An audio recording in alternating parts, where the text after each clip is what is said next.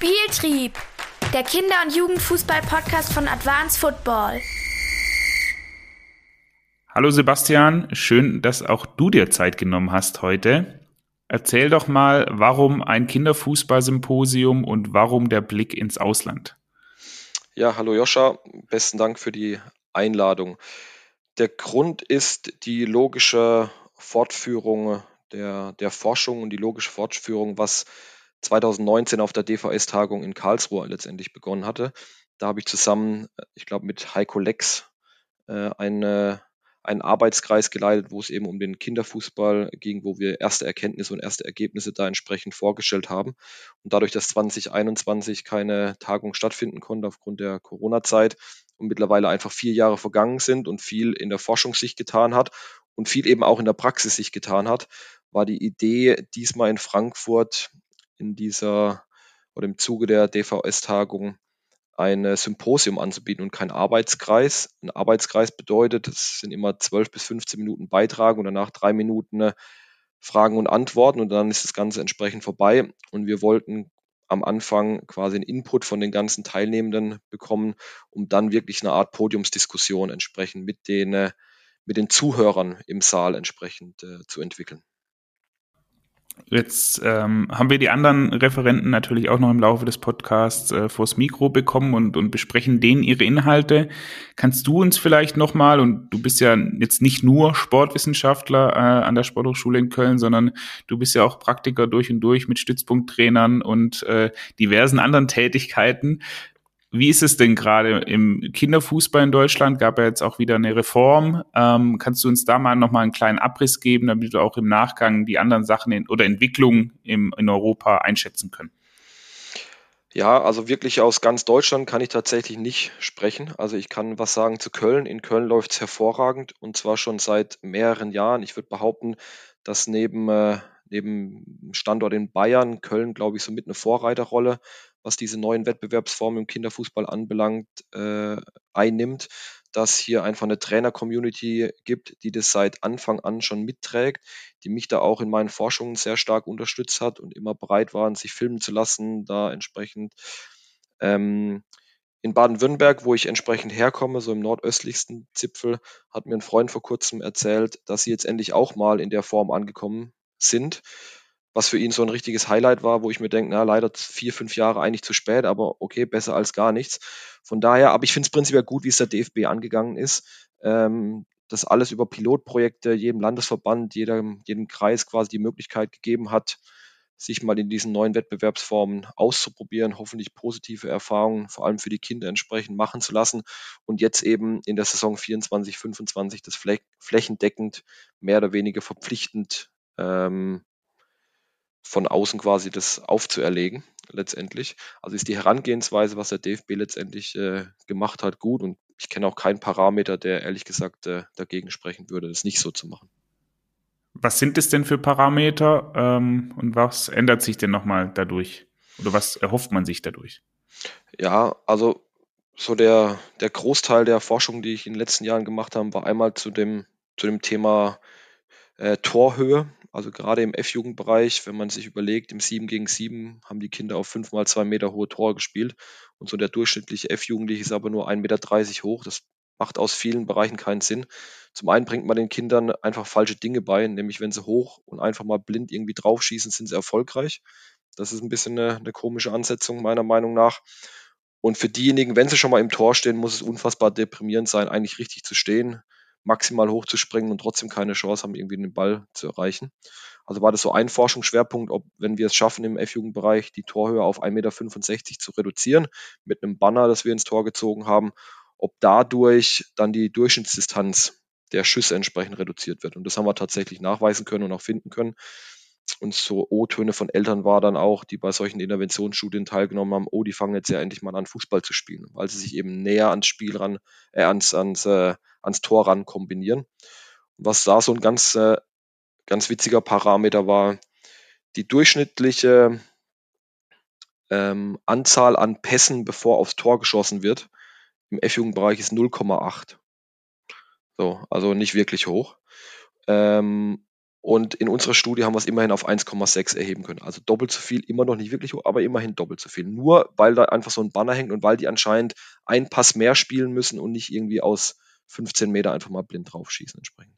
So, das war so der eine Forschungsschwerpunkt und der andere war dann eben die klassischen Dinge 2 äh, gegen 2, 3 gegen 3, wo es eben darum ging, schaffen wir es dadurch wirklich 1 gegen 1 Situationen häufiger äh, vorzufinden, Triplings, mehr Torschüsse, mehr Tore und diese ganzen Parameter sind, wenn man davon ausgeht, dass häufiger und mehr besser ist in dem Altersbereich, äh, dann findet man keinen Parameter, der im 3 gegen 3 auf ein kleineres Feld schlechter abschneidet als äh, im 7 gegen 7 in der alten Form.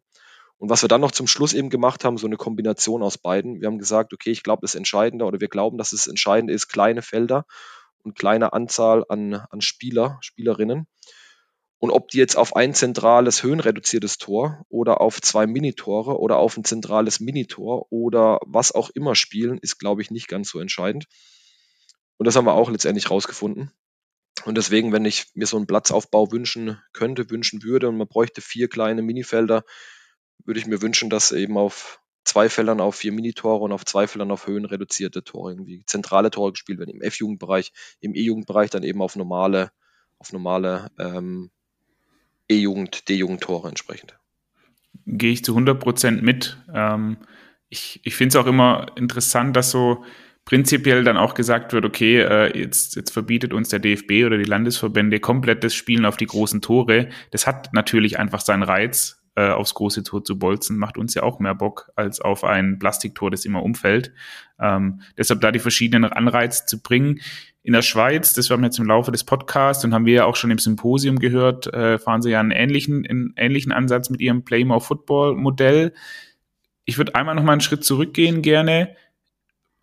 Was heißt es denn jetzt ganz konkret, diese Reform? Also ab 2024, 2025 muss überall Foninho gespielt werden und in der E-Jugend dann auch? Oder kannst du das vielleicht nochmal kurz einordnen mit deinem bisherigen Wissensstand? Ja, also der Plan ist, in der G-Jugend bei den Bambinis beginnt ein 2 gegen 2 beziehungsweise optional ein 3 gegen 3 anzubieten. Also es ist nicht eine, eine Form irgendwie verpflichtend, sondern es, es gibt äh, Optionen oder der DFB lässt eben entsprechend Optionen, damit einfach Vereine auf unterschiedliche Anmeldungen von Spielerinnen entsprechend auch reagieren können an dem einzelnen Spieltag. Aber angedacht ist im, wie gesagt, im G-Jugendbereich 2 gegen 2 oder 3 gegen 3 auf vier Minitore prinzipiell zu spielen. Im F-Jugendbereich 3 gegen 3 oder auch mal 4 gegen 4 beziehungsweise 5 gegen 5 auf vier Minitore oder eben hier auf die höhenreduzierten zentralen Tore, damit die Torwartnation Deutschland nicht ausstirbt und da jemand mal mit acht Jahren sich dann doch äh, ins Tor stellen darf. Äh, und eben im E-Jugendbereich äh, ist eigentlich ein 5 gegen 5 vorgesehen auf, ähm, auf vier Minitore oder eben auf zentrale Tore oder aber auch mal, ist ja nicht verboten, auch mal ein 7 gegen 7 entsprechend zu spielen, aber das sollte eben nicht die, die Grundlage des, des wöchentlichen Spiels oder des, des Trainings entsprechend darstellen. Und warum also, jetzt? Also, also die Idee ist vielleicht, um noch kurz zu erinnern, die Idee ist quasi, dass mit dem Alter der Kinder sowohl die Spielfeldgröße auch, als auch die Anzahl der Spieler mitwächst. So, das ist äh, vereinfacht, ist es so dargestellt letztendlich. Und warum jetzt ein Symposium und warum einen Blick nach Dänemark, Belgien und die Schweiz? Warum jetzt genau die drei Länder, liegt einfach daran, weil ich da ein bisschen äh, Connections letztendlich zu hatte, zu denen. Und der, und der Ungar abgesagt hat. Den drei Leuten, äh, nee, der Bulgare. Lacho ist ein ehemaliger Bulgare. Student hier, der beim FC äh, lange Trainer war und da jetzt äh, eine unfassbare Stelle da im, im Verband in Bulgarien bekommen hat. Der konnte leider nicht, der hatte viel zu tun entsprechend. Der aber auch sehr stark genau an den Sachen gerade in Bulgarien ansetzt und äh, den Kinderfußball in Bulgarien versucht, entsprechend so ein bisschen zu transformieren. Ich weiß nicht, zu reformieren oder zu transformieren. Ähm, und die, die anderen drei habe ich einfach auch über unterschiedliche Beziehungen äh, kennengelernt und äh, war mir auch bewusst, dass äh, die genannten Länder das auch schon seit Jahren eben entsprechend ähm, durchführen. Und was, glaube ich, im Symposium äh, auch rausgekommen ist, jedes, jedes, jedes Land macht so ein bisschen anders. Mal hier ein 4 gegen 4, dann mal hier ein 8 gegen 8 und kein 7 gegen 7. Aber irgendwie die Grundidee ist überall gleich und die Erfahrung, die die meisten gemacht haben, ist auch irgendwie, irgendwie identisch. Und ähm, wenn man so sich anschaut, Belgien als sehr kleines Land wenn man sich die Nationalmannschaft anschaut, was da für, für Spitzenspieler entsprechend rauskommen, die machen das schon länger. Ich meine, das ist jetzt hypothetisch, ob es jetzt daran liegt, dass die auf kleine, äh, auf kleine Felder alles entsprechend spielen. Aber vielleicht trägt es dazu bei oder hat auf jeden Fall einen, positiven, eine positive Entwicklung entsprechend. Und da sind wir in Deutschland leider ein paar Jahre hinten dran. Und deswegen ist es, glaube ich, schön, auch in dem Kreis mal zu hören, äh, dass es im Ausland schon äh, über Jahre so entsprechend praktiziert wird und auch hier positive ähm, Erfahrungen gemacht wurden. Gab es irgendeine eine Vorstellung oder einen Ansatz, den du jetzt am, am prägendsten fandest im, im Symposium? Also du wirst wahrscheinlich alle Maßnahmen schon gekannt haben, aber gab es irgendwie einen Umstand, den du am bleibendsten fandest? Ich hatte einen, sage ich aber erst, wenn du deinen gesagt hast. Ja, ich, ich sag dir meinen, ich fand es am e-, extremsten, als Kelt äh, in Dänemark die Dropout-Quoten vorgestellt hat. Das fand ich am krassesten. Also wie stark ähm, die Kinder, nachdem sie mit sechs, sieben, acht Jahren den Fußballverein beigetreten sind, dann mit zwölf, dreizehn Jahren prozentual austreten, das war schon, war schon unfassbar. Ich habe keine deutschen Zahlen tatsächlich, aber das ist ja auch ein Riesenproblem in Deutschland, dass, dass äh, die, die Vereine mit sechs, sieben, achtjährigen überschwemmt werden und teilweise mit Wartelisten einfach arbeiten müssen, was kein anderer äh, Sportverband, glaube ich, ähnliche Zahlen entsprechend aufweisen kann, aber wahrscheinlich dann auch die größte Dropout-Quote mit 12, 13 hatte. Und das waren schon, das waren schon extreme Zahlen, die die Kälte aus Dänemark entsprechend präsentiert hat. Das war so mein größter Aha-Moment, glaube ich, in dem Symposium. Meiner war auch bei Kelt, aber nicht im positiven Sinne, sondern er hatte dann ja die Grafik gezeigt, wo er ähm, wo sie die Reform in Dänemark, ich weiß nicht wann es war, 2020 dann wieder rückläufig, rückgängig mhm. gemacht hatten und das Ganze sich wieder in eine entgegengesetzte Richtung entwickelt hat. Also ja. die haben quasi ihre, die Reform, die auch von Kelt teilweise angestoßen wurden, haben sie, haben sie bemessen mit den Dropout-Quoten und dann hast du gesehen, wie das Ding nach unten ging und nachdem sie es dann wieder rückgängig gemacht haben, also zum ganz alten System, hat sich das Ganze wieder erhöht. Ähm, fand ich sehr, sehr spannend und eindrücklich. Müssten wir den Kelt mal äh, fragen, ob er äh, uns die Grafik mal nochmal im Nachgang zur Verfügung stellt. Ja, was, was auch äh, so den, den äh, Zeigefinger erheben mit quasi ist, dass es eben jetzt nicht damit getan ist, mal zwei Jahre in dem System, glaube ich, zu spielen und dann äh, zu sagen, ja, okay, jetzt funktioniert, jetzt können wir eigentlich wieder auf die alten Sachen irgendwie dann doch entsprechend zurückgehen. Wie bei so vielen Sachen. Man muss eben äh, dranbleiben. Ansonsten kehrt sich das Ganze entsprechend wieder, wieder zum Negativen um. Genau, das war dann quasi die Fortsetzung meines Aha-Effekts. Genau. Genau. Ähm, jetzt hören wir im Laufe des Podcasts, hören wir, hören wir alle Akteure nochmal, ähm, wie sie es nochmal kurz zusammenfassen. Ich würde jetzt gerne, wenn ich dich schon da habe, einen Ausblick gerne wagen, schon bevor wir quasi die anderen äh, Akteure hören. Du hast es nämlich angesprochen und es ist auch eine, eine Beobachtung, die ich in den letzten Wochen und Monate gemacht habe. Es gibt einen unfassbaren Fokus auf den, auf den Kinderfußball, auf die Jüngsten, also Bambini, F-Jugend, E-Jugend.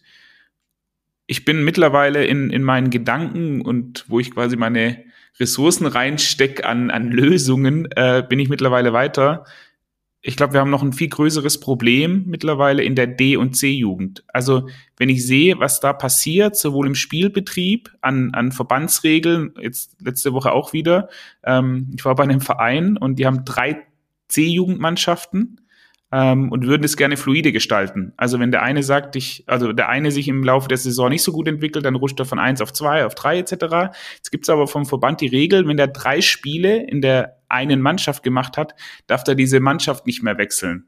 Darf also nicht mehr in der höheren mitspielen oder in der niedrigeren. Und das zerschießt den komplett ihr fluides System, was ja perfekt ist, eigentlich das irgendwie anzupassen, eine Durchlässigkeit hinzubekommen.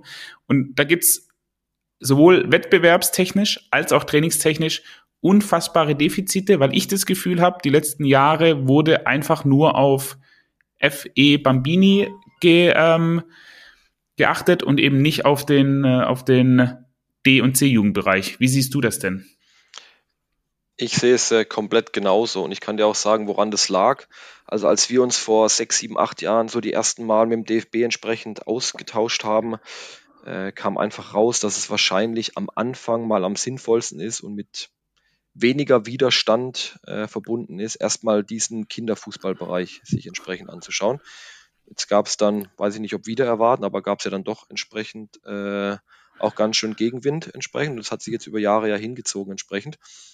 Aber ich glaube, damit ist es eben nicht getan. Also ich kann jetzt nicht äh, äh die Bambini F- und E-Jugend entsprechend reformieren und kindgerecht anpassen. Und dann kommt in der D-Jugend halt der Mann mit dem Hammer. Und so ist es ja aktuell jetzt entsprechend. Also, ähm, und der, der markanteste Übergang ist für mich als Stützpunkttrainer auch der, der U13 zu U14. Also älterer Jahrgang D-Jugend, jüngerer Jahrgang C-Jugend. Mhm. Ich würde behaupten, ich habe ganz gute Talente hier in Köln entsprechend, die äh, in der U13 als talentiert sind, vielleicht noch ein bisschen äh, körperlich hinten dran entsprechend sind, aber sind halt geile Kicker und Zocker letztendlich. Dann äh, verabschiede ich die irgendwann vor den Sommerferien und nach den Sommerferien kommen die wieder und spielen auf einmal 11 gegen 11 aufs große Feld. Zwei, drei Monate später, schon aus der eigenen Erfahrung heraus, kamen eins, zwei richtig gute, von denen ich überzeugt war, wenn die jetzt körperlich noch zulegen, könnten die echt, äh, könnten die auf einem guten Level entsprechend Fußball spielen, haben aufgehört mit Fußball, weil sie im Verein auf einmal keine Rolle mehr spielen, weil der U14-Trainer natürlich Punkte am Wochenende holen muss und mit dem gewinnst du kein Spiel, weil er noch zu, äh, zu, zu klein entsprechend ist. Das heißt, wir verlieren darüber, glaube ich, auch nochmal richtig gute Talente oder die verlieren den Spaß am Fußball. Und gleiche Thematik wieder wie in der F-Jugend. Das Tor ist vielleicht für den einen oder anderen in der D- oder C-Jugend dann doch ein Ticken zu hoch auf das äh, 2,44 Meter Tor entsprechend dann äh, zu spielen. Von daher muss da auf jeden Fall was gemacht werden. Ich betreue momentan, oder wir haben hier an der Sporthochschule einen Zertifikatstudiengang, der nennt sich äh, Sportdirektor, Sportdirektorin im Amateur-Nachwuchsleistungsfußball. Und da hatte ich genau den Teilnehmern eine, eine Aufgabe so gestellt. Okay, die haben jetzt von mir einen Vortrag gehört über den Kinderfußball. Wenn ihr Wünsche äußern dürftet und äh, beim DFB was zu sagen hättet, wie würdet ihr denn entsprechend die, äh, die DCBA-Jugend entsprechend gestalten? Und da waren tatsächlich ein paar interessante Vorschläge dabei. Unter anderem, dass es in, in Süddeutschland weil so, wohl so eine so eine Flex-Liga entsprechend schon gibt. Also kann ich vorher gar nicht, dass man quasi sich äh, als Zweitmannschaft, wobei das war jetzt im Herrenbereich, als Zweitmannschaft sagen, wir machen Flex und wenn dann eben keine elf zustande kommen, dann eben nur neun, dann einigt man sich mit dem Gegner und spielt neun gegen neun auf 16er, 16er oder irgendwie sowas. Ja, warum sowas nicht? Das geht ja so ein bisschen in deine einleitenden Worte in die, in die Richtung, dass man da flexibler entsprechend ist. Und man sollte sich vielleicht auch überlegen, und das wäre zum Beispiel mein Wunsch oder mein Vorschlag, auf jeden Fall U14 noch äh, im, im maximal 9 gegen 9 zu spielen und eher im D-Jugendbereich von einem 7 gegen 7, von mir ist dann auf ein 8 gegen 8, auf ein 9 gegen 9 entsprechend, zumindest in der U14 optional entsprechend zu spielen, um dann in der U15 von mir aus dann irgendwann mal in 11 gegen 11 entsprechend reinzugehen. Wir hatten da auch schon im, im Zuge meiner Mittelrhein-Auswahltätigkeit mit dem einen oder anderen aus dem NLZ entsprechend gesprochen die waren da ein bisschen skeptisch. Die wollten natürlich in der U14 auch schon oder sehen da durchaus Vorteile. Aber bei denen stehen halt 1,90 Typen im Tor. Die haben halt schon körperliche Spieler, die natürlich 11 gegen 11 entsprechend spielen können. Aber zumindest als Option äh, würde ich mir das gern entsprechend offen halten. Das heißt, was jetzt angestoßen wurde, ist noch nicht bis zum letzten Ende äh, durchgedacht und in dem Altersbereich muss, muss meiner Meinung nach zukünftig noch irgendwie Anpassungen erfolgen. Ja, und die NLZs stoßen auch an ihre Grenze. Also wir haben auch im Rahmen der DVS-Tagen habe ich mit Paul gesprochen äh, vom BVB, als die ja ihre, ihre Inhalte vor allem über das Biobanding gesprochen haben. Und die hatten jetzt, haben jetzt einen U15-Spieler, der in die U16 rauskommt. Und sie, sie haben einen Antrag gestellt beim Verband, wo auch immer, ähm, dass der nochmal ein Jahr U15 spielt, weil der einfach rein von seiner biologischen, äh, von seinem biologischen Alter einfach absolut keine Chance hat gegen andere U17-Mannschaften, weil die ja immer in der höchsten ja. Liga spielen mit der U16. Das sind ja dann teilweise vier, wenn nicht sogar viereinhalb Jahre Unterschied. Ähm, du, du machst ja das Kind kaputt. Und Stand jetzt äh, wurde dem eben nicht stattgegeben. Also sowohl in der Spitze, glaube ich, im, im Spitzensport, in der Spitzenförderung gibt es Probleme, äh, die nicht gelöst werden momentan, so, aber auch eben in der Breite. Ja, ja, ich meine, viele NLZs haben das erkannt, machen zumindest im Trainings, in der Trainingswoche eben Biobanding-Gruppen, dass man eben manchmal sagt, wir holen die Retardierten mal zusammen oder packen die mal unabhängig der U13, 14, 15 einfach mal zusammen, weil wie in der Tagung ja auch festgestellt, das biologische Alter äh, schwankt manchmal zu dem eigentlichen Alter um, was war, fünf bis sechs Jahre oder irgendwas. Das heißt so, ein U13-Spieler ist äh, körperlich äh, auf Höhe eines Zehnjährigen und teilweise auf Höhe eines 16-Jährigen. Und dem äh, kann man zwar im Training entsprechend Rechnung tragen, aber wenn dann eben die in den, in den Spielen das nicht entsprechend auch äh, angepasst werden kann, wird es natürlich schwierig. Ich kann verstehen wahrscheinlich so ein bisschen, wenn ich mich in den DFB hineinversetze, weil natürlich äh, ist es dann so eine Nische. Also wer entscheidet dann letztendlich das und wer darf dann mitspielen? Und dann kann ich dir sagen, was passiert, wenn es dann nämlich um Auf- und Abstieg geht. Dann spielt auf einmal so, ne? Also das spielt auf einmal einer in der jüngeren Mannschaft, wo eigentlich gar nicht hingehört und so weiter und so fort. Also es muss halt da irgendwie so ein, Gentleman Agreement, was auch immer entsprechend passieren, auch mit, mit, äh, mit dem DFB wahrscheinlich zusammen, um solche Dinge einfach zu ermöglichen. Wenn es wirklich darum geht, einfach individuell Talente bestmöglich zu fördern, im Spitzenfußball und im Breitensportbereich. Ja, also ein Talent, was nie Bundesliga-Profi werden wird, ist, sollte es ja auch das Ziel sein, sein maximales Leistungsvermögen entsprechend äh, abzurufen. Und wenn das irgendwann mal ein guter Landesligaspieler ist, dann ist es genauso okay wie einer, der dann entsprechend mal oben ankommt. Dem tut man nämlich mit 13 auch keinen Gefallen, gegen irgendwelche zwei Köpfe größeren zu spielen, auch wenn er mal kein Fußballprofi wird. Ja, und dann hört man natürlich solche Stimmen, ja, aber so Lionel Messi hat sich ja auch immer, ja, hat er. Es schadet, glaube ich, auch nicht. Deswegen nochmal, äh, man muss es ja nicht immer entsprechend machen, aber man muss eben den, gerade den Retardierten, glaube ich, auch mal die Möglichkeit geben, mal mit der Größte zu sein, um da mal auf andere Dinge entsprechend Wert zu legen. Und zu einem ganz Großen macht es vielleicht auch nicht immer Spaß, gegen die Kleinen da entsprechend zu zocken und die immer wegzuschubsen und die fallen hin.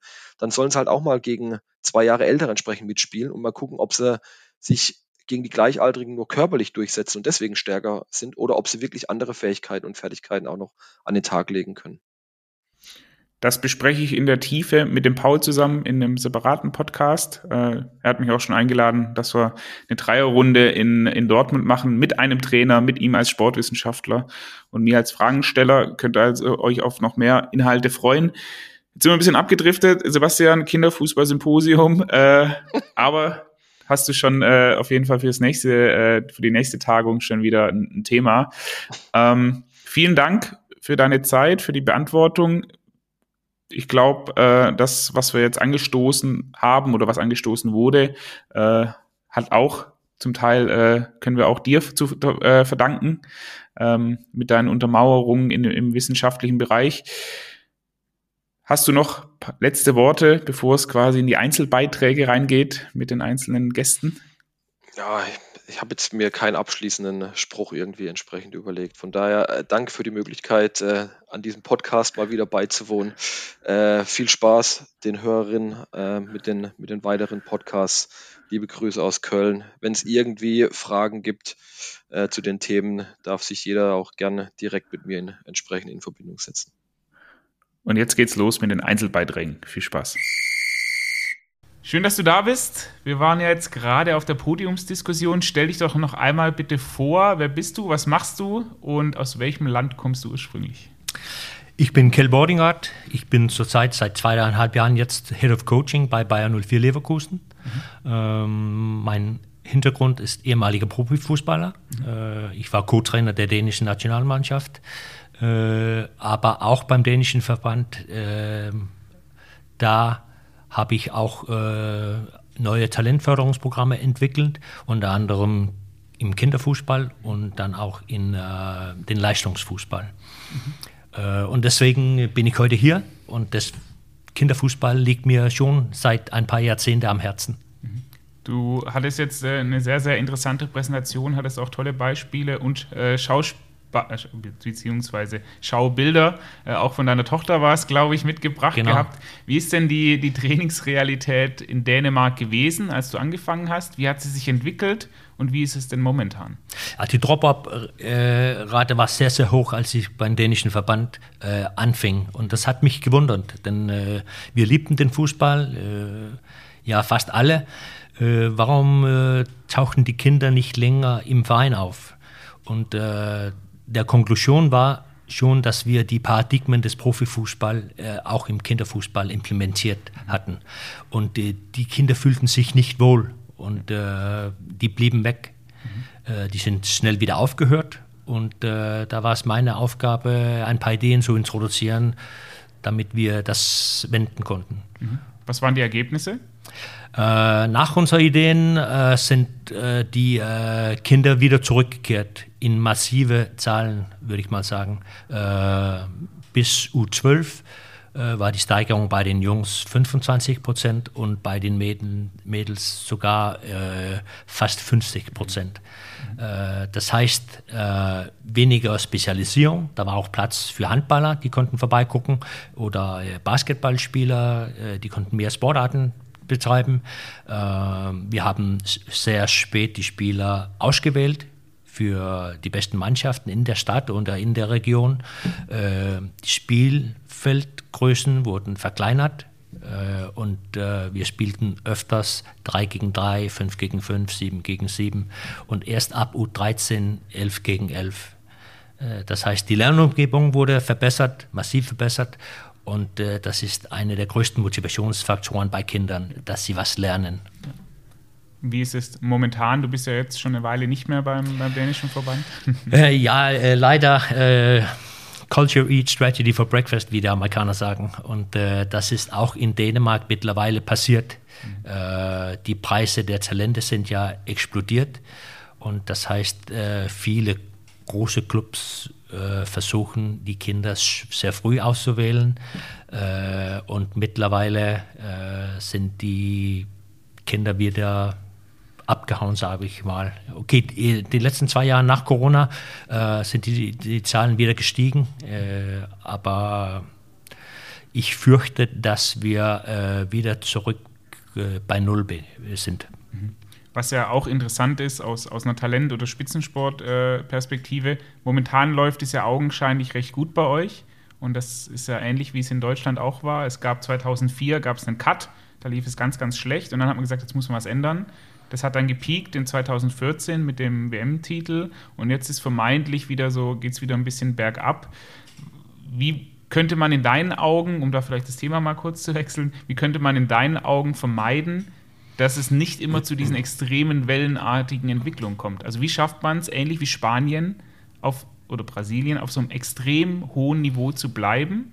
Sowohl was, was die Spitzenleistung angeht, was aber auch die Breitenförderung angeht. Ja, ich glaube, äh, der Hauptgrund, weil Spanien konkurrenzfähig bleibt, Brasilien auch, ist, dass Fußball ist da immer im Fokus. Fußball ist Ausgangspunkt, das Spiel und die Entwicklung des Spiels. Äh, bei uns in Skandinavien eher nicht.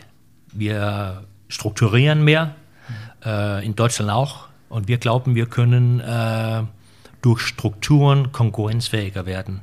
Ich habe ja auch hier eine Lizenzierung gehabt, eine sehr gründliche Lizenzierung der NLZ gehabt. Äh, wir mittlerweile auch in Dänemark, aber da ist das, das Spiel völlig vergessen.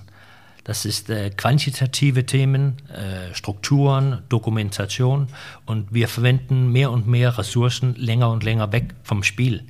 Die Spanier und Brasilianer äh, sind am Spiel geblieben.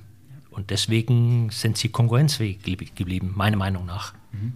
Wenn du jetzt an, an alle Trainerinnen, die hier zuhören, alle Trainer, alle Sportdirektoren, alle Sportwissenschaftler, die diesen Podcast hören, wenn es so eine Message gäbe, die du denen mitgeben dürftest und könntest, welche wäre das für den Kinder- und Jugendfußball? Für den Kinderfußball, guck auf die Kinder. Da können wir so viel lernen die brauchen nicht alle unsere Recherchen und Daten und äh, Spielfeldgrößen, die kriegen das selbst hin. Die organisieren Spiele, die spannend bleiben und äh, wo sie involviert sind.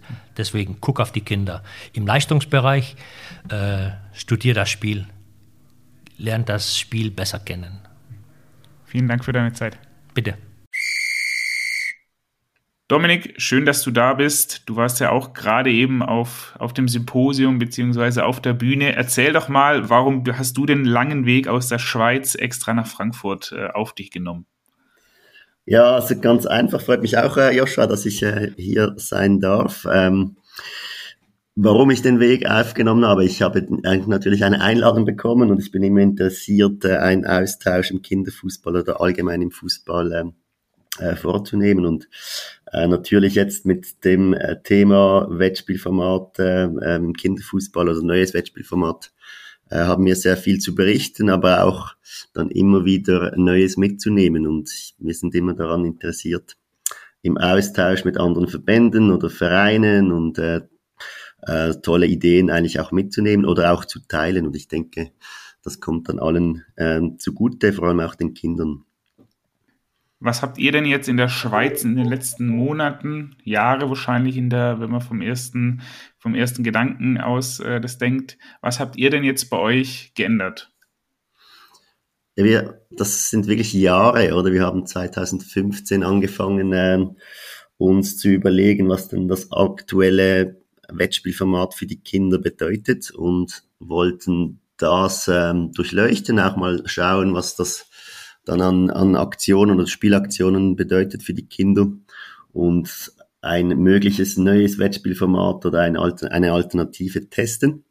Haben das dann auch gemacht und haben gefunden, doch das äh, lohnt sich da noch weiter äh, zu investieren und auch weiter anzuschauen. Und haben dann äh, eine, eine Pilotgruppe und eine, eine, eine Masterarbeit eigentlich ähm, gestartet. Zuerst eine Masterarbeit und äh, dann die Resultate waren sehr, sehr gut und äh, haben dann eine Pilotphase in einer Region gestartet und auch dort äh, mit wissenschaftlich begleitet und dann auch gemerkt, dass es in der Praxis ähm, gut, gut geht und gut ankommt und mit ein paar Verbesserungen und vielleicht auch Kompromisse ähm, wir das dann äh, schweizweit einführen können. Und jetzt mittlerweile seit dieser Saison ähm, ist es äh, eingeführt in allen Regionen, äh, dass wir bei den kleinsten Kategorie G äh, 2 gegen 2 und 3 gegen 3 spielen mit einer Vielseitigkeitsaufgabe oder Spiel.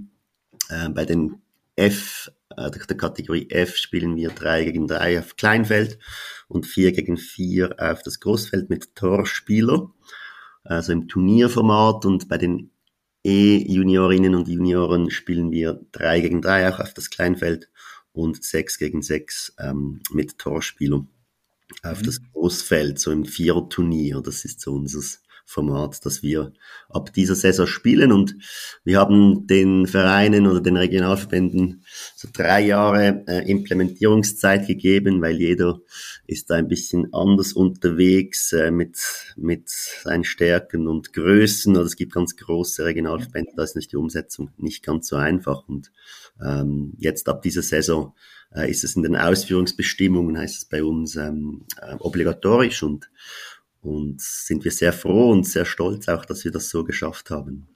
Mhm. Zur Implementierung würde ich gleich nochmal eine Frage stellen. Kannst du nochmal ausführen, warum ihr euch genau für diese Formate entschieden habt? Und auch, und ich glaube, das ist so ein bisschen die Besonderheit, der, der organisatorische Rahmen drumherum um diese verschiedenen Spielformate. Also du musst jetzt nicht erzählen, dass äh, im 2 gegen 2 mehr Ballkontakte gibt als im 5 gegen 5. Das haben sie im, im Rahmen dieses Podcasts schon fünfmal gehört. Äh, da wärst du Nummer 6. Deshalb, also warum seid ihr quasi genau auf diese Zahlen gekommen in dem jeweiligen Altersbereich?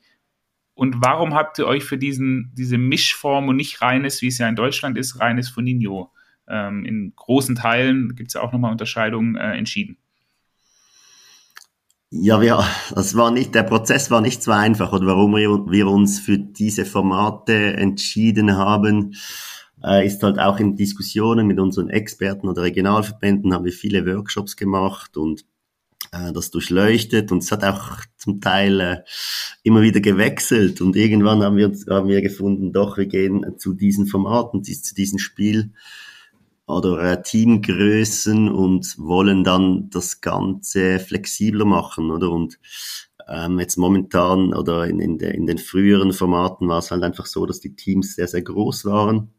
Und jetzt ist die Idee oder ähm, die Umsetzung so, dass dass in den Vereinen halt ganz kleine Teams gibt und dann mit an ein Turnier zum Beispiel Kategorie F mit acht oder zehn Spielern und Spielerinnen ähm, die, die, die Vereine teilnehmen können und so dann auch äh, in den Regionen, in den Turnieren sich anmelden können und so ein bisschen flexi flexibler sind äh, ist aber auch oder hat ein bisschen die Konsequenz, dass die Vereine sich neu organisieren müssen und ähm, ja auch die Turnierbetreuung dort äh, kann man vielleicht auch auf, auf Eltern zurückgreifen und dass, dass die Kinder dann dort betreut sind, besser gesagt, ähm, die durch die Eltern oder auch Trainer und Trainerinnen betreut werden.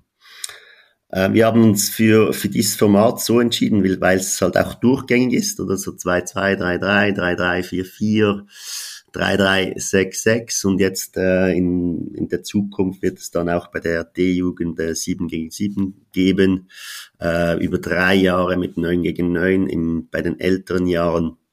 Und dann ein Jahr später dann wie bis anhin äh, dann ein Elferfußball. Das ist eigentlich ein durchgängiges Angebot jetzt.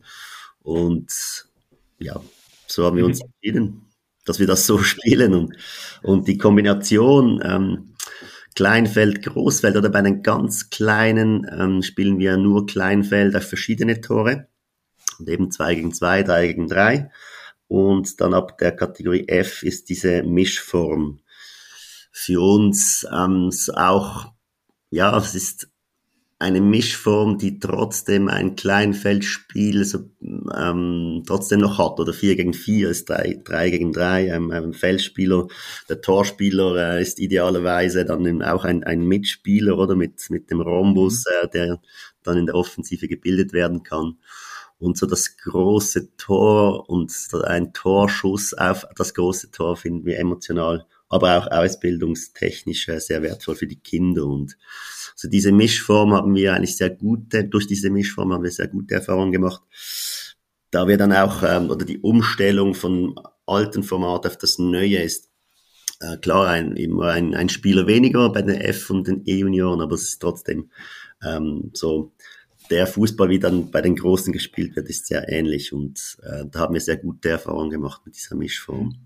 Wenn und, ich, Ah, so, wenn ich kurz rein, reingrätschen darf, wenn ich bei euch dann auf, auf den Platz komme, irgendwo in der Schweiz und ich sehe da jetzt eine, eine F-Jugend oder eine E-Jugend kicken, das bedeutet, auf der linken Seite sind dann die 3 gegen 3 Felder im Foninho-Stil aufgebaut und auf der rechten Seite habe ich mit E, also mit 5 mal 2 Meter Toren angepasst, die Feldgröße quasi das, das große Spielfeld simuliert, oder wie kann ich mir das vorstellen?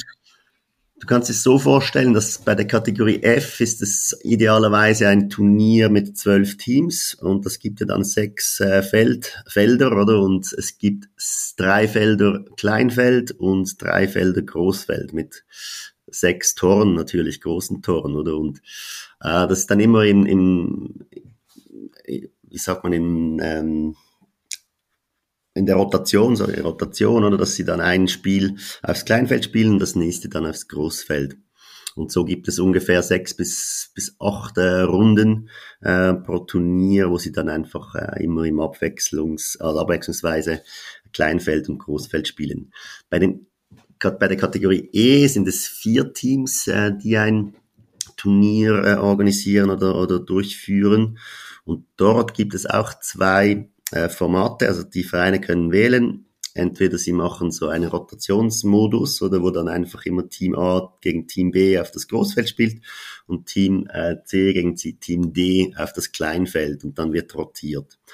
Oder es ist auch möglich, so eine erste Phase Kleinfeld, da gibt es drei Spiele auf äh, das Kleinfeld und im Anschluss spielt jeder gegen jeden auf äh, zwei Felder Großfeld. 6 gegen 6. So, das sind unsere Formate ähm, bei der Kategorie E. Mhm. Ja. Und jetzt habt ihr euch das äh, acht Jahre lang ausgedacht und überlegt. Ähm, seit wann ist das jetzt tatsächlich in der, in der Umsetzung und kannst du ein bisschen was zu, zur Implementierung erzählen? Weil das ja auch in Deutschland, also gefühlt wird seit sechs Jahren über Foninho ist jetzt äh, obligatorisch gesprochen und dann telefoniere ich doch wieder mit einem Verein aus, aus einem kleineren Landesverband und plötzlich spielen die immer noch ein 6 gegen 6 in der Bambini. Wie ist denn da bei euch der Prozess gewesen? Du hast schon gesagt, ihr hattet einen Piloten und hattet das auch dann wissenschaftlich evaluiert. Und wie ging es dann weiter? Wie habt ihr das ausgerollt in die breite Masse? Und zum Abschluss dann vielleicht, wie ist es angenommen worden und wie ist jetzt momentan der Stand?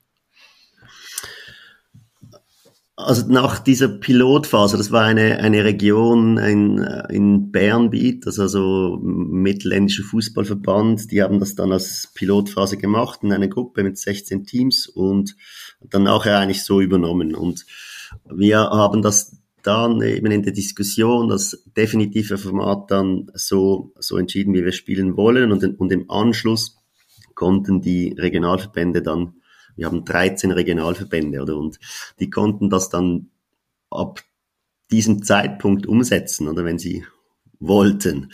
Und es hat auch wirklich äh, dann Regionalverbände gegeben, zum Beispiel äh, der Neuenburger Fußballverband, die haben das dann gleich äh, in der nächsten Saison umgesetzt. Oder ist ein relativ kleiner Verband und ist natürlich auch ein bisschen einfacher für sie. Aber die haben dann schon, äh, ich glaube, das war 20 21, bin gar nicht mehr sicher, wann das genau war. Die haben dann, dann schon umgestellt auf dieses Format. Und dann haben auch schon andere Regionalverbände gestartet. Es hat Regionalverbände gegeben, die haben zuerst bei den Kategorie G äh, gestartet, dann anschließend Kategorie F, so ein bisschen ähm, so nah diesen Abend. Ähm, ja, und es hat der Regionalverbände auch gegeben, die haben erst jetzt äh, im Sommer umgestellt und so ist, also das war das ein bisschen unterschiedlich und war auch für uns wichtig, dass wir das den Regionalverbänden so äh, diese Zeit gegeben haben. Äh, jeder ist ein bisschen unterschiedlich unterwegs und äh, wir haben sehr viele sehr viele Gespräche geführt, sehr viele Workshops gemacht mit den Vereinen. Wir haben Vorträge gehalten und äh, in Zusammenarbeit mit den Regionalverbänden dann die Vereine informiert, äh, mit ihnen Lösungen besprochen, wie sie das dann umsetzen können vor Ort. Oder es hat so viele Fragezeichen gegeben. Ja, ich brauche jetzt viel mehr Zeit für diese Turniere, ich muss noch aufbauen, dann abbauen und so weiter. Und wir haben ihnen dann diese Lösungen gezeigt oder das dass es vom Aufwand her ein bisschen größer ist wie vorhin, aber äh, auch nicht äh, so äh, immens, dass es dann ein, ein Hindernis sein kann. Und äh, in diesem Prozess sind wir immer noch, oder wir haben dann Mentoren, ähm, also ein Mentoring-Programm gestartet, wo dann die Vereine unterstützt werden, auch gerade bei den ersten Turnieren oder dass sie da nicht alleine sind. Und da kam jemand vorbei vom Verband, vom Regionalverband und hat dann ihnen geholfen bei der, bei der ersten Turnierorganisation. Und ja, die, die, das ist noch schwierig, oder die Kommunikation äh, von uns zu den Regionalverbänden, dann von den Regionalverbänden zu den Vereinen und von den Vereinen zu den Trainern, oder? Da gibt ganz viel Informationen gehen da verloren und das ist natürlich am Anfang dann, dann schwierig und, und braucht Zeit, bis, bis dann alle äh, wissen, wie gespielt wird mit den Regeln oder mit der Organisation. Und das ist immer noch so, das merken wir schon auch viel, äh, dass wir dort, dort vor Ort noch helfen können. Mhm. Und wenn du jetzt das, das Gesamtprojekt oder wenn du es als ein Gesamtprojekt beschreiben müsstest, bei wie viel Prozent äh, Abgeschlossenheit seid ihr denn? Also 100 Prozent wäre, du wärst super happy in, auf jedem Sportplatz, äh, in, auf den wir fahren in, in der Schweiz, egal welcher, welche, welcher Bereich bei euch, ist ja immer noch, noch ein bisschen zer, zerklüfteter fast als bei uns in Deutschland mit den Bundesländern. Ähm, wie lange würde es dauern oder wo, wo sagst du, steht ihr jetzt momentan, dass ihr irgendwie vom Zielerreichungsgrad? Also wir sind, wir sind bei 95 Prozent, ist noch schwierig zu sagen, oder wir sind sehr, oder fast bei 100 Prozent, oder es gibt noch, äh, noch ähm, zwei, drei Regionen, die spielen zum Beispiel Kategorie E noch nicht äh, in den vier Turnieren, sind aber daran, das äh, umzusetzen und äh, wir begleiten sie auch äh, dorthin. Und ähm, dort, äh, ja, wir sind bei 100, fast bei 100 Prozent, das ist äh, sehr, sehr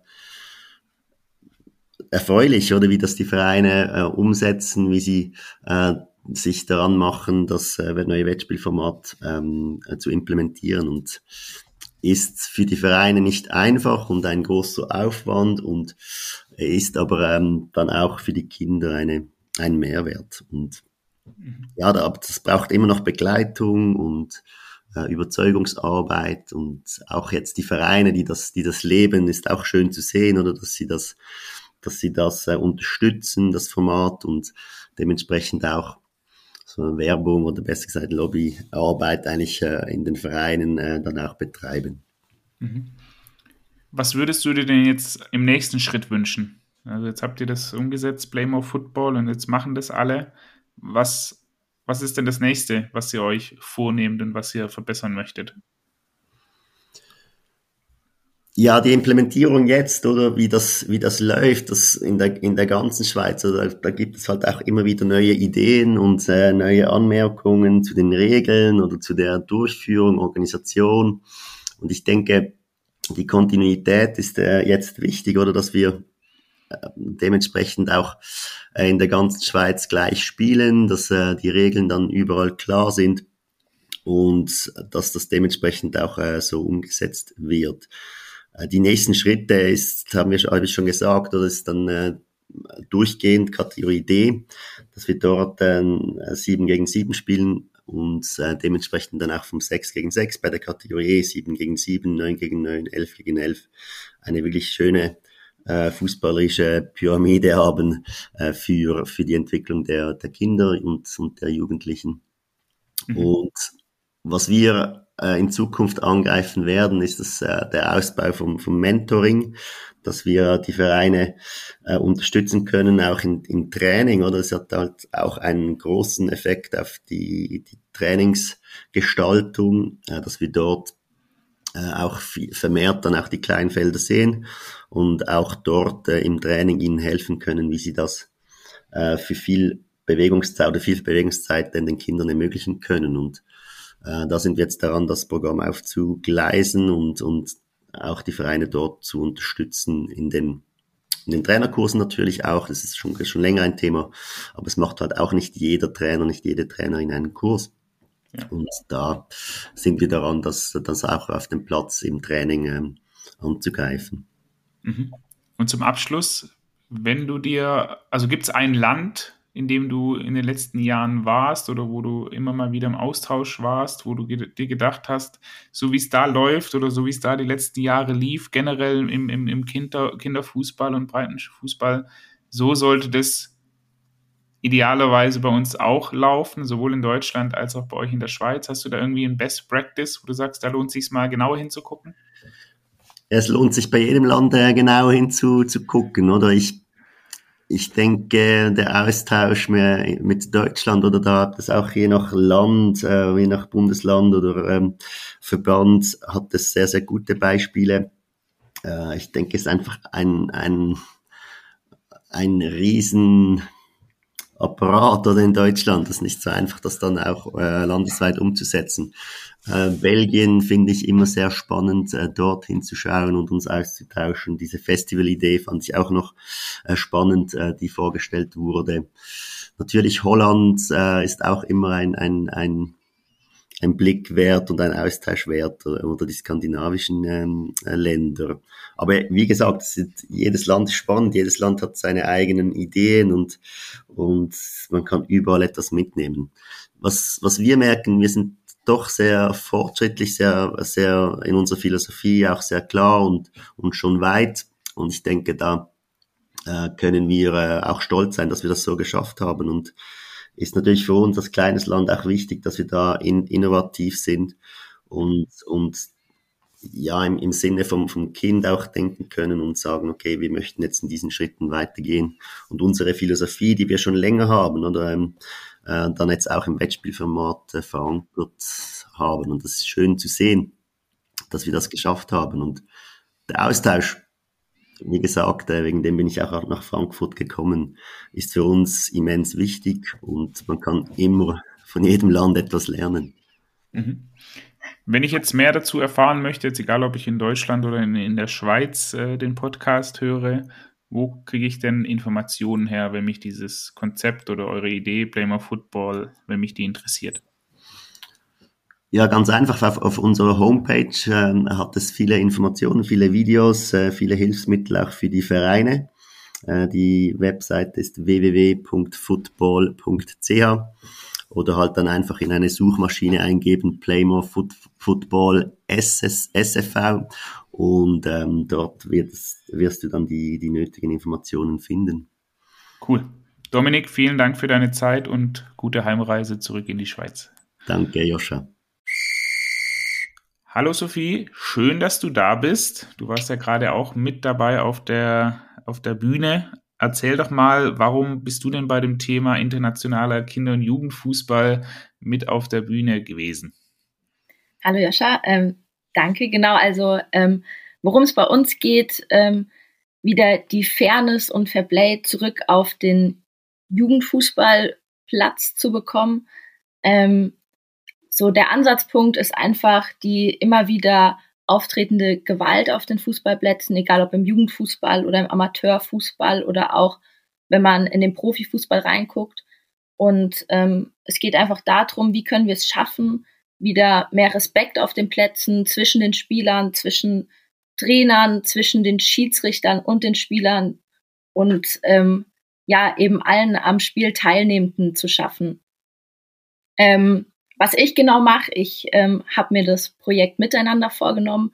Ähm, das ist die Weiterentwicklung von der Fairplay-Liga im G- bis F-Jugend, E-Jugendbereich und ähm, schaue mir da das Trainerverhalten an, das Werteverständnis von den Trainern und wie man darauf positiv durch unser Projekt einwirken kann, um ja diesen Respekt wieder zu erlangen. Wie, du bist ja nicht alleine gewesen, der, der Ralf war noch mit auf der Bühne. Erzähl doch mal kurz, wie, wie kamt ihr zusammen? Äh, welche Rolle spielt der Ralf? Den kennen vielleicht den, der ein oder andere Ralf Chlor. Ähm, genau, erzähl doch mal. Ja, also der Ralf ist ja der Erfinder oder Initiator der Fairplay-Liga. Ähm, ich kam mit in das Projekt, weil meine Dozentin, für die ich an der Uni gearbeitet habe, die Frau Professor Dr. Silke Sinning, die auch Vizepräsidentin beim DFB ist, äh, mit in dieser Arbeitsgruppe drin ist. Da ist auch noch die ähm, Frau Dr. Taya Fester mit dabei, ähm, die man eigentlich auch in letzter Zeit viel im Fernsehen sieht. Ähm, Genau, und ich war dabei bei der ersten Evaluation. Das heißt, wir sind zu so einem Spiel gefahren, haben uns das angeguckt, haben geguckt, wie die Atmosphäre auf dem Platz ist, ähm, wie denn das Entscheidungstreffen stattfindet. Das heißt, beim Miteinander geht es ja darum, dass die Spieler auf dem Platz alle Entscheidungen an den Seitenlinien übernehmen und ähm, der Schiedsrichter die Entscheidung auf dem Platz bestimmt. Das heißt, über Foul, Abseits, ähm, Tätigkeiten, falls sie vorkommen, ähm, über Torentscheidungen. Das entscheidet der Schiedsrichter, die Spieler entscheiden alles andere. Und wir haben uns angeguckt, wie viele Entscheidungen sind es denn, ähm, wer trifft wie viel, wie sind da die Anteile und wie ist denn so die Stimmung, haben danach ein Stimmungsbild erfasst. Ähm, und ich habe dann meine Masterarbeit auf einer Aussage von einem Trainer ähm, aufgebaut, der nach dem Spiel zu mir gesagt hat, mit den Spielern müssen wir eigentlich gar nicht viel über Fair Play und Fairness reden. Die machen das von ganz alleine. Und für mich war dann die entscheidende Frage, okay, wenn die Spieler ja eigentlich von Grund auf fair und ähm, nach den Fairplay-Regeln oder nach ihrem Fairplay-Verständnis handeln, wie kommt es dann dazu, dass wir trotzdem so viele Probleme mit Gewalt im Fußball haben? Mhm. Kannst du einmal noch kurz für, für alle, die jetzt da nicht so bewandert sind, einmal in zwei Sätzen die Fair Play Liga, die vom Ralf äh, initiiert wurde, rekapitulieren und dann, was sozusagen der nächste Entwicklungsschritt ist zu Miteinander? Mhm. Ähm, ja, also die Fair Play Liga ganz einfach. Ähm, wir spielen einfach ohne Schiedsrichter. Ähm, es gibt drei Regeln, also einmal die Schiedsrichterregel, das heißt, die Spieler entscheiden selbst. Dann haben wir die Trainerregel, das heißt, die Trainer ähm, dürfen von außen aus mithelfen, wenn Entscheidungen nicht klar sind, befinden sich aber in der Coachingzone. Das heißt, sie sollen sich dann schon auf das Spielgeschehen äh, konzentrieren. Und dann haben wir noch die Zuschauerregel. Das heißt, die Eltern und Zuschauer und Fans müssen einen bestimmten Abstand zum Spielgeschehen halten. Und dadurch soll eben der Fokus wirklich auf das Spiel von den Kids gelegt werden. Ähm, Genau. Und die Grenzen, die dabei in unterschiedlichen Forschungen auch aufgekommen sind, ähm, waren dann zum Beispiel, dass mit dem Übergang in die D-Jugend vor allem, ähm, dass der Schiedsrichter dann als Alleinentscheider auftritt. Das heißt, alles, was wir vorher eigentlich den Kindern beigebracht haben und sie dazu befähigt haben, Entscheidungen selbst zu treffen, Verantwortung zu übernehmen dafür, dass das Spiel funktioniert, nehmen wir ihn dann eben wieder weg, wenn wir den Schiedsrichter dann hinstellen und der alle Entscheidungen ähm, selbst trifft. Dazu kommt dann eben, dass es oft junge Schiedsrichter sind, die eigentlich gar keine Erfahrung haben, die noch nicht wissen, wie sie sich auf dem Feld positionieren sollen, ähm, die noch kein, ja, die einfach noch keine Erfahrung haben. Teilweise sind die Schiedsrichter, die miteinander pfeifen, 13, 14 Jahre alt, das heißt kaum älter als die Spieler eigentlich. Und so können wir dann eben ermöglichen, dass dem Schiedsrichter ein Großteil der Entscheidung abgenommen wird, so wie es eben auch in der Bundesliga oder in den höherklassigen Ligen wieder ist, dass die Schiedsrichterassistenten dabei haben. Ähm, ja, genau. das ist so grob zusammengefasst. Okay, und die Ergebnisse, die du aus deiner Masterarbeit rausgezogen hast, lassen die sich irgendwie in zwei, drei Sätzen formulieren? Ja, also noch bin ich ganz am Anfang. Das heißt, ich habe jetzt die erste Runde an Interviews geführt. Ähm, da ging es einfach generell darum, mal zu gucken, ähm, wie vertraut sind die Trainer eigentlich mit dem, ähm, mit dem Thema Wertevermittlung. Also ähm, auch der Punkt, wie ausgebildet sind die Trainer. Das heißt, haben sie Lizenzen, haben sie keine Lizenzen? Ähm, was ist auch der Grund, warum sie keine Lizenzen haben? Das ist oft eben gerade der Zeitfaktor dass viele, die im Jugendbereich sind, gar keine Zeit haben, sich ähm, mit einer komplexen Trainerausbildung zu befassen und sich einfach Urlaub dafür zu nehmen. Ähm, und das führt eben oft dazu, dass sich die Trainer sehr alleingelassen fühlen. Und ähm, was jetzt so im Rahmen Fairness Fair Play meine große Erkenntnis im ersten Teil der Befragung war, ist, dass eigentlich alle Trainer sagen, Fairness und Fair Play ist wichtig. Also ähm, viele nennen diesen Punkt der Wertevermittlung auch bei sich. Ähm, aber auf der anderen Seite, wenn man dann wirklich mal in das Thema reingeht und fragt, aber was heißt denn Fairness, was heißt Fairplay, dann kommen oft widersprüchliche Aussagen. Und dann ist natürlich die Frage, okay, wenn jetzt alle ein unterschiedliches Verständnis von Fairness und Fairplay haben, wie schaffen wir es oder wie können wir es dann überhaupt schaffen, Fairness und Fairplay auf dem Fußballplatz zu leben, wenn der eine sagt, ein Trikot zupfen ist noch okay, das gehört dazu. Der andere sagt, das bewegt sich schon im Rahmen von einem taktischen Foul. Ein Foul ist eben nicht mehr okay. Also müssen wir es ja irgendwie schaffen, in eine Diskussion zu kommen und zu sagen, wir füllen diesen Wert mit Leben und definieren den ganz klar für uns, um das dann eben auch unseren Spielern weiterzugeben. Wie geht's denn da jetzt weiter mit dem Projekt? Ähm, also wir haben jetzt ähm, so eine kleine Pilotstaffel durchgeführt. Das heißt, ähm, wir hatten acht Teams, die in einem kleinen Turniermodus gegeneinander angetreten sind. Ähm, Im Vorfeld wurden sie eben befragt zu dem Thema Fairness und Fairplay. Und jetzt im zweiten Schritt geht es eben darum zu gucken, ähm, wie hat sich das Werteverständnis verändert? Haben die Trainer ähm, anders nochmal mit ihren Spielern über das Thema gesprochen? Haben sie vermehrt darüber gesprochen? Haben sie ihr Training dahingehend vielleicht auch verändert oder haben sie anders Einfluss genommen? Ähm, und das, darum geht es jetzt im zweiten Teil, einfach zu gucken, ähm, ob wir durch dieses Projekt miteinander einen positiven Einfluss auf die Wertevermittlung nehmen konnten. Mhm. Mit, mit wem sprecht ihr da? Also ist das direkt beim DFB verortet? Sprecht ihr da mit einzelnen Landesverbänden, vielleicht auch nur in Anführungszeichen einzelne äh, Kreisverbände? Wie, wie muss man sich das vorstellen? Ähm, also der DFB ist da gar nicht mit drin. Also wir probieren das durch ähm, Frau Sinning so ein bisschen in den DFB mit reinzutragen. Ähm, dieses Projekt ist erstmal ganz klein entstanden ähm, durch den Kontakt, den Ralf hatte ähm, mit einer Jugendleiterin ähm, und da haben wir dann einfach nach acht Teams gesucht, die bereit dafür sind, ähm, das einfach mal auszuprobieren, zusätzlich zum Spielbetrieb. Deshalb auch ein ganz großes Danke an die Mannschaften, die da dabei sind und sich die Zeit nehmen. Ähm, wir sprechen dann mit den Trainern. Also ich habe mich ganz bewusst dafür entschieden, nur mit den Trainern zu sprechen und eben nicht die Spieler noch mit reinzunehmen oder Zuschauer.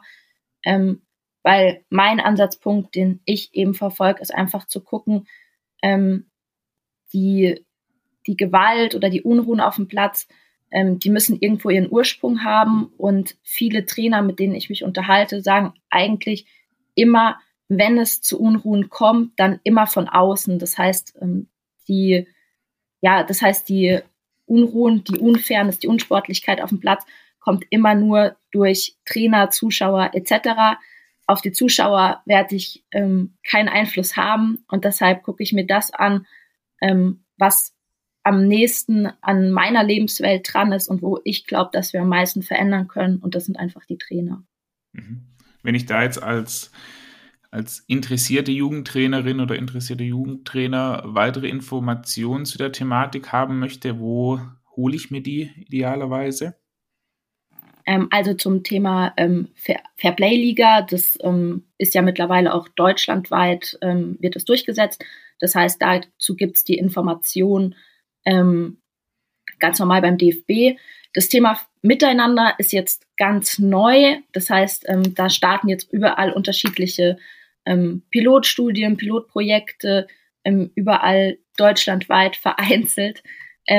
Da gibt's aber auch eine Homepage, ähm, mhm. die findet man dann unter www.miteinander.de, glaube ich. Mhm. Ich packe es ähm, auf jeden Fall in die Show Notes. genau. Ähm, da findet man auch die Informationen ähm, zu den Regeln, wie das Ganze umgesetzt wird.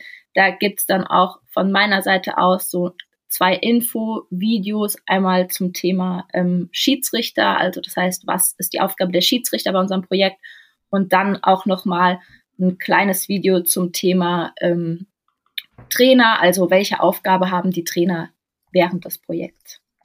Okay, ich suche gerade parallel. Äh, es ist die Seite www.miteinander-fußball.de, weil miteinander.de ist nur eine andere Seite.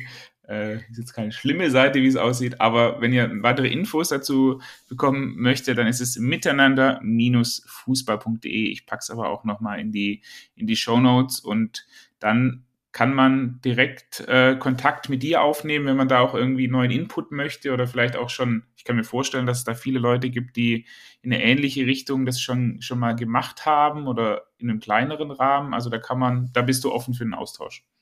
Genau, immer gerne. Sehr gut. Jetzt hast du noch ein, eine letzte Frage. Jetzt hast du einen Wunsch frei äh, für in zehn Jahren, wie der deutsche Kinder- und Jugendfußball aussieht. Was würdest du dir da wünschen, egal welche, welche Summen das kosten würde oder welche, welche Mittel man dafür in Bewegung setzen müsste? Was wäre das? Ich glaube, ich würde mir einfach wünschen, dass wir es schaffen, generell mehr Austausch zwischen den Trainern, den Verbänden, dem DFB zu schaffen. Das heißt, dass auch der DFB mehr Interesse bei den Jüngsten zeigt und eben ähm, nicht nur auf den Profifußball ähm, guckt, sondern dass wir wirklich gucken, ähm, wie können wir es schaffen, dass wir Strukturen schaffen, die eben wirklich entgegen dieser Gewaltbereitschaft ähm, ja dagegen arbeiten, weil ich glaube, dass wir gerade im Jugendfußball einfach auf dem falschen Weg sind. Warum müssen wir Spieler ausbilden, die sich mit unfairen Mitteln einen Vorteil verschaffen? Und warum gucke ich nicht einfach darauf, dass wir es schaffen, Spieler zu entwickeln, die durch ihr fußballerisches Können ähm, glänzen und dadurch Spiele gewinnen. Und ich würde mir einfach wünschen, dass wir den Fokus darauf setzen, dass wir ähm, durch eine gute Trainerausbildung, ähm, durch einen guten Austausch eben diese Spieler entwickeln.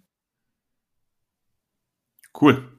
Sophie, vielen Dank. Ich packe deine Kontaktdaten bzw. die Homepage in die, in die Show Notes. Vielen Dank für deine Zeit und ich bin gespannt, wenn in ein, zwei Jahren, es dauert ja immer im deutschen Fußball so ein bisschen länger, bis sowas äh, etabliert ist oder auch irgendwie äh, größere Wellen schlägt. Ich drücke auf jeden Fall die Daumen und äh, bin gespannt, was du beim nächsten Mal erzählen wirst.